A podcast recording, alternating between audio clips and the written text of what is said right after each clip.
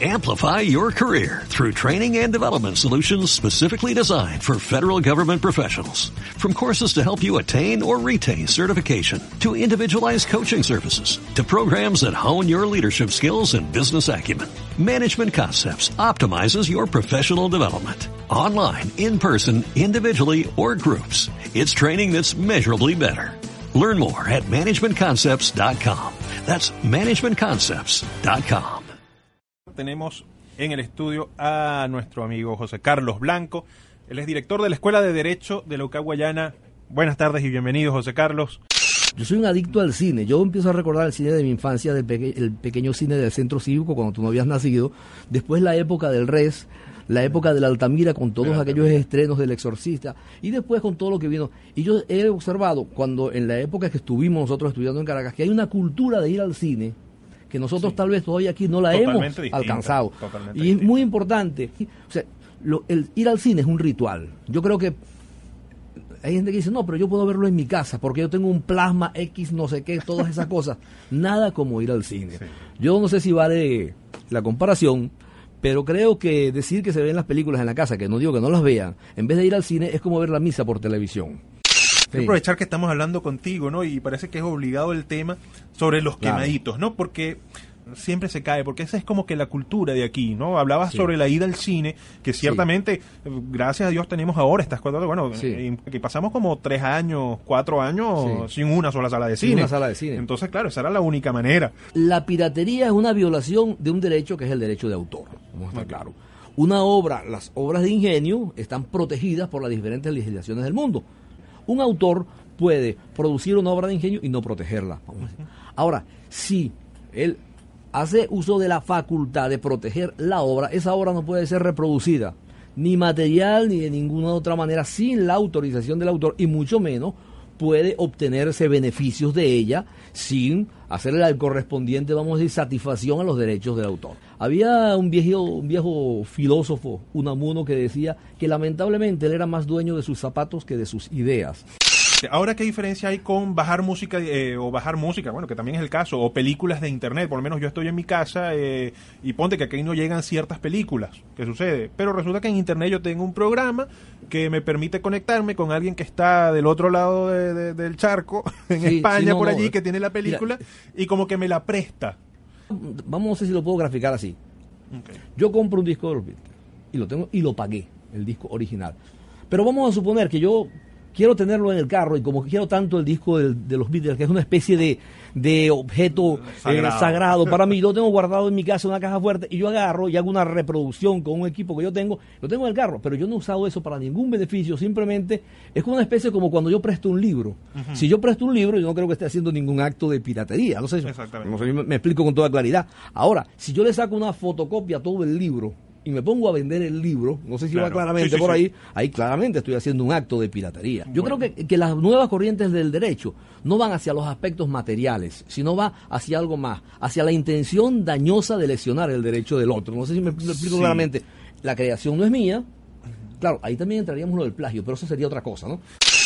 Le quisiera aclarar a las personas que nos escuchan que todas las ventas por ahí de discos, de eso de lo que llaman los quemados, eso sí es piratería. Claro, porque ellos están recibiendo un beneficio y ellos no les están, están pagando. una reproducción de cosas y no están pagando absolutamente a nadie y se están lucrando de una obra de ingenio que de ellos no tienen ningún derecho a utilizarlo. Vamos a estar claros que eso es piratería. Pero si me dan a elegir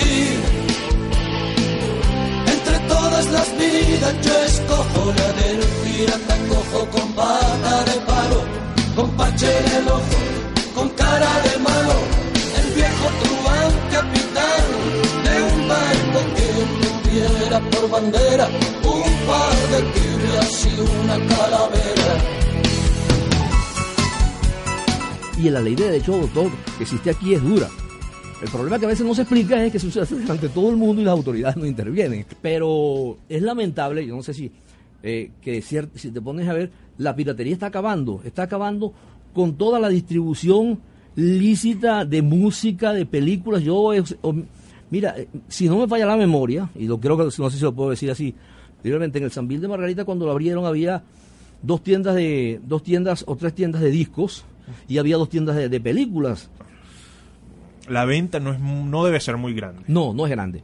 Yo creo que en eso... Debe ser milagrosa. Yo creo que en eso, eh, tal vez, más allá de los costos políticos, sociales, que no me quiero meter en ese tema, dentro de poco va a haber un movimiento fuerte, fuerte, fuerte de la Asociación de- del Derecho de Autor. Porque se está llegando a extremos que ya son exagerados. Sí, ahí, bueno, te iba a comentar, eh, cuando hablabas de, de- de esta discusión que se está discutiendo, aquí a veces hay fuertes campañas de parte del gobierno eh, en contra de la piratería. Sí. En el cine, de hecho, que era muy cómico, la cuñita Sí. esta de- del 20 pirata, Del 20 pirata, sí. que aparte que todo el mundo se ríe, como que eso como que no causar efecto. aquí en Venezuela, si tú observas, aquí no, no- no tenemos, vamos a, a decir, una especie de apertura a la discusión como en otros países. Si nosotros aquí vemos las notas que le ponen a los productos y las películas, que está prohibido todo tipo de... Todo, todo, por parte del autor. Está prohibido Inclusive, todo. inclusive el alquiler. Si todo está O sea, que las prohibido. ca- que las cualquier casas de video forma. tampoco pueden Sí, ni o sea que siquiera la no original. se puede hacer todo tipo. Es más, eh, hay procedimientos que tienen unas medidas tan duras que simplemente con una notificación a un órgano jurisdiccional se secuestran y se destruyen inmediatamente todas las obras copiadas así de manera ilegal. Y creo que ya has visto varias veces que eso se ha hecho. Aquí sí, mira, yo me recuerdo cuando yo estaba en... en- en- yo más de una vez presencié, yo alquilaba películas en, en un video una videotienda de estas en Caracas, Sí. este y una vez llegó y yo presencié que llegó una comisión y se llevó todas las películas piratas Sí. y la señora se quedó sin nada en la tienda. Sí. Este, o sea que antes, digamos, funcionaba algo. Pero yo no creo No, que las eso lo leyes hagan están ahorita. allí. Exacto. Lo que pasa es que hay que aplicarlas. Eh. Como todas las cosas, las leyes están allí. Eso es como que esté prohibido ir por encima de una velocidad dentro de la ciudad y vemos la cantidad de accidentes que hay a cada rato aquí. Yo creo que son cosas que nosotros no podemos agarrar, justificar. Se pueden comprender el por qué ocurren ciertas cosas, pero nunca justificarlas. El ritual FM. Hay cinco películas que hemos encontrado por acá sobre abogados que están basadas en los libros de John Grisham. Tiempo para matar con Kevin Spacey, Sandra Bullock. Era Sí, de una niña negra que fue violada y el papá Ahora en el juicio recuerdo. mató a los sí, violadores. ahora la recuerdo. Este, Sí, y fue una sí. cosa donde se esbozaron muchos conceptos sobre el racismo porque el abogado que le toca defender al papá, que es negro, eh, es blanco y además tiene que probar que el señor no lo hizo por venganza, sino por locura transitoria. Sí, sí, sí, Y el señor no quiere que lo defiendan como loco. Es una película bien interesante. Sobre esos conflictos. Mira, lo que pasa es que Grisham está eh, de una manera muy acertada desde sus libros y llevado al cine, explotando muy bien todo lo que es el drama de los jurídicos, desde los diferentes personajes.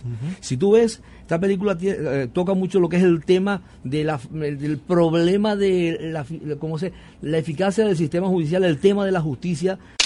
Está Fachada, que la protagonizó Tom Cruise, eh, Jim Hackman y Holly Hunter, que es sobre este chamo, que es Tom Cruise, que es un ambicioso abogado recién graduado, lo contratan en una firma muy famosa y entonces él cuando trabaja descubre que hay una historia oculta de corrupción, asesinatos, que el vinculaciones libro con se la llama. La Firma, me La parece. firma, que se exacto. Acá eh, sí. la tradujeron como fachada. Sí, exactamente. Eh, Y bueno, el tipo se ve atrapado entre el FBI que quiere que delate a la mafia, Sí. al de la cual él es el abogado, pero y Sí. este tipo quiere más bien es hundir a la compañía, al bufete y arma toda una cosa este, para protegerse a sí mismo y para destapar los secretos de la... Que, que, que el asunto ético es de la lealtad hacia el cliente, porque él no, no puede delatar a la mafia. Y él arregla todo para que el FBI no le pueda poner un solo dedo a, a ningún miembro de la mafia a la que él protege, ¿no? Está el informe Pelícano de Alan Pakula, Denzel Washington y Julia Roberts, Julia que, Roberts, sí. que en aquel momento fue muy famosa porque era Julia Roberts la que Sí. estaba, estaba en el boom de Mujer Bonita y todo eso. Este, Esa a mí no me gustó. Bueno, no es que no me haya gustado tanto, a lo mejor puede ser que artísticamente sea mejor, pero desde el punto de vista de eso que, que hablábamos de retratar el drama, de lo que uno cree que es jurídicamente relevante, tal vez no sea de la- las que. La de tiempo para matar me parece que es una de las. Claro, porque está también, el informe pelícano es más de, de la conspiración. Sí. Para los que no lo han visto, es su, esta Julia Roberts, hace una estudiante de Derecho, que escribe un ensayo especulando sí. teorías sobre el asesinato de unos jueces del tribunal.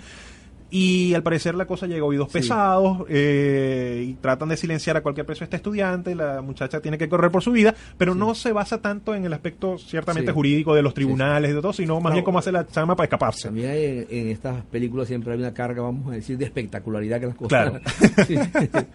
Y bueno, y está esta, Jurado en Fuga. Sí. que comentábamos antes de empezar el programa, con Jim Hackman también, con John Cusack, Dustin Hoffman, Rachel Weisz, eh, que es un complot de dos hermanos que se infiltran en el jurado en un juicio que le están armando a una empresa fabricante de armas y ellos están poniendo en jaque a todo el mundo. el hermano se mete en el jurado para tratar de controlarlos adentro y ella se queda desde el lado de afuera extorsionando a los dos abogados, al que acusa y al que defiende. Entonces, también es un juego interesante allí, ¿no? Sí, y sobre todo Mira que a través del, eso ha servido para que a, través del cine se entienda lo que es el problema del jurado, el problema de involucrar, como dicen, al pueblo en las decisiones judiciales, porque eso es el jurado, buscar a ciudadanos comunes para que ocupen el lugar que aquí en nuestro sistema ocupan los jueces unipersonales.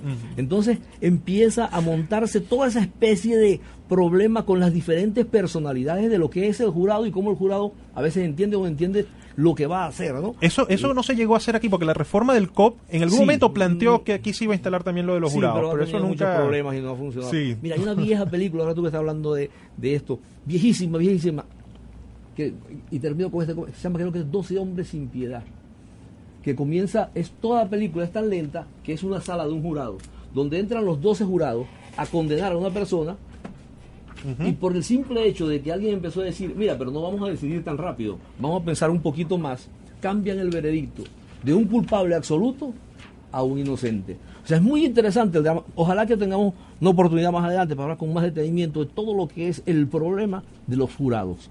Que en esa película, obviamente, el jurado en fuga, creo que se llama. Jurado en fuga.